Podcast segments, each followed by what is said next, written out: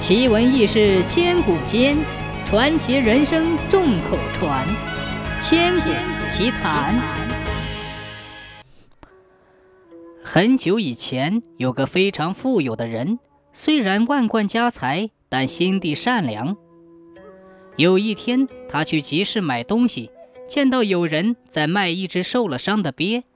看到那只鳖可怜的样子，想到它可能被人买去杀掉吃了，心中实在不忍，他就走过去问：“请问这只鳖要卖多少钱？”卖主知道这是个有钱人，有富有慈悲之心，为了积善放生，出多少钱都不会在乎，当然不会放弃这个绝好的赚钱机会，于是开口说：“一百万钱。”要是您想买，就出这么多，少一个子儿也不卖。要是您不想买也好，我正准备把它当晚饭吃呢。妇人一听，立即付给他一百万钱，把鳖带回家。他轻轻地把鳖放进清水中，细心地给它清洗，找来了一些草药敷在伤口上，然后把它放到附近的一条河里，看着它慢慢地游走。半夜，妇人听到门口传来“轻擦擦”的声音，心里非常奇怪。打开门一看，原来是白天被他放走的那只鳖。鳖见了他，还没等他开口问，立刻用人的话说：“恩人，要是今天没有碰到您，我的生命就要危险了。我受到您那么大的恩惠，但我只是一只普通的水中之物，没有什么可以拿来报答您的，实在是惭愧。”我常年在水中生活，多少了解水中的变化。现在我要告诉您，大洪水马上就要到了，请您赶快准备船，收拾东西，否则会有生命危险的。妇人非常感谢他。第二天早上，他马上去宫中向国王报告了这个消息。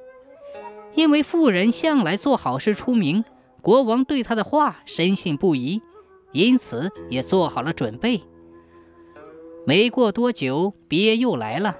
他说：“快上船去，洪水来了，你快上船跟我走，我会把你带到安全的地方去。”妇人立刻跳上船，跟着鳖往安全的地方去。这时，洪水已经到了，从远处像一堵高墙一般汹涌而来，奔腾着，咆哮着。卷着漩涡，翻腾着浪花，洪水漫天涌来，铺天盖地。妇人坐在船上，忽然发现大水中有一条蛇跟在船后面，就把蛇救上了船。不一会儿，又看见了一只狐狸无助地漂在水上，他又想办法把狐狸救上了船。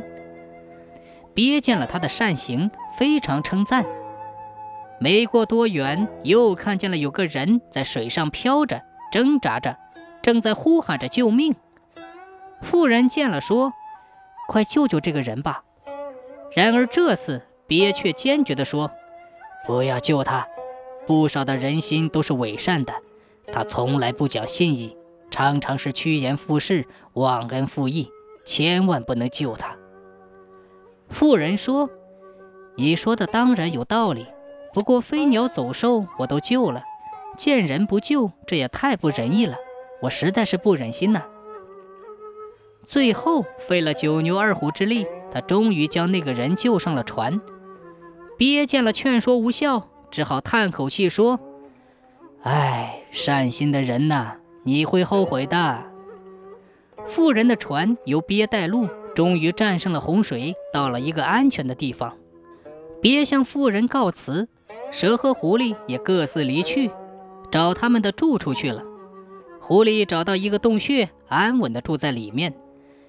有一天，他发现洞里有古人埋藏着一百斤金子，立刻高兴地想：“嘿，这下我可以用它来报恩了。”他急急忙忙地窜出洞，跑去告诉妇人：“我受到您的恩惠，保全了性命，心中一直不敢忘。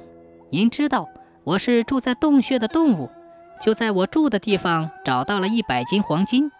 这个洞不是墓穴，更不是住宅，我既没抢也没偷，凭空得到这么多金子，愿将它全部给您，来表示我的谢意。”妇人想：“我要是不拿，也是放在这里白白浪费，不如拿去救济贫穷百姓。”于是他跟着狐狸去洞穴取出了黄金。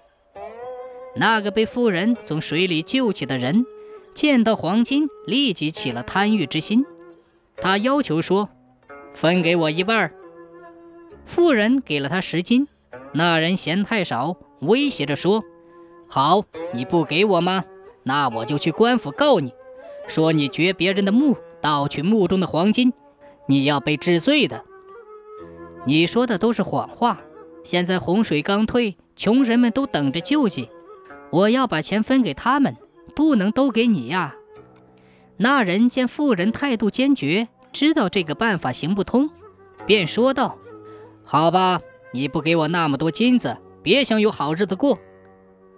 他真的去报告官府了，官府把妇人抓进了监狱，关了起来。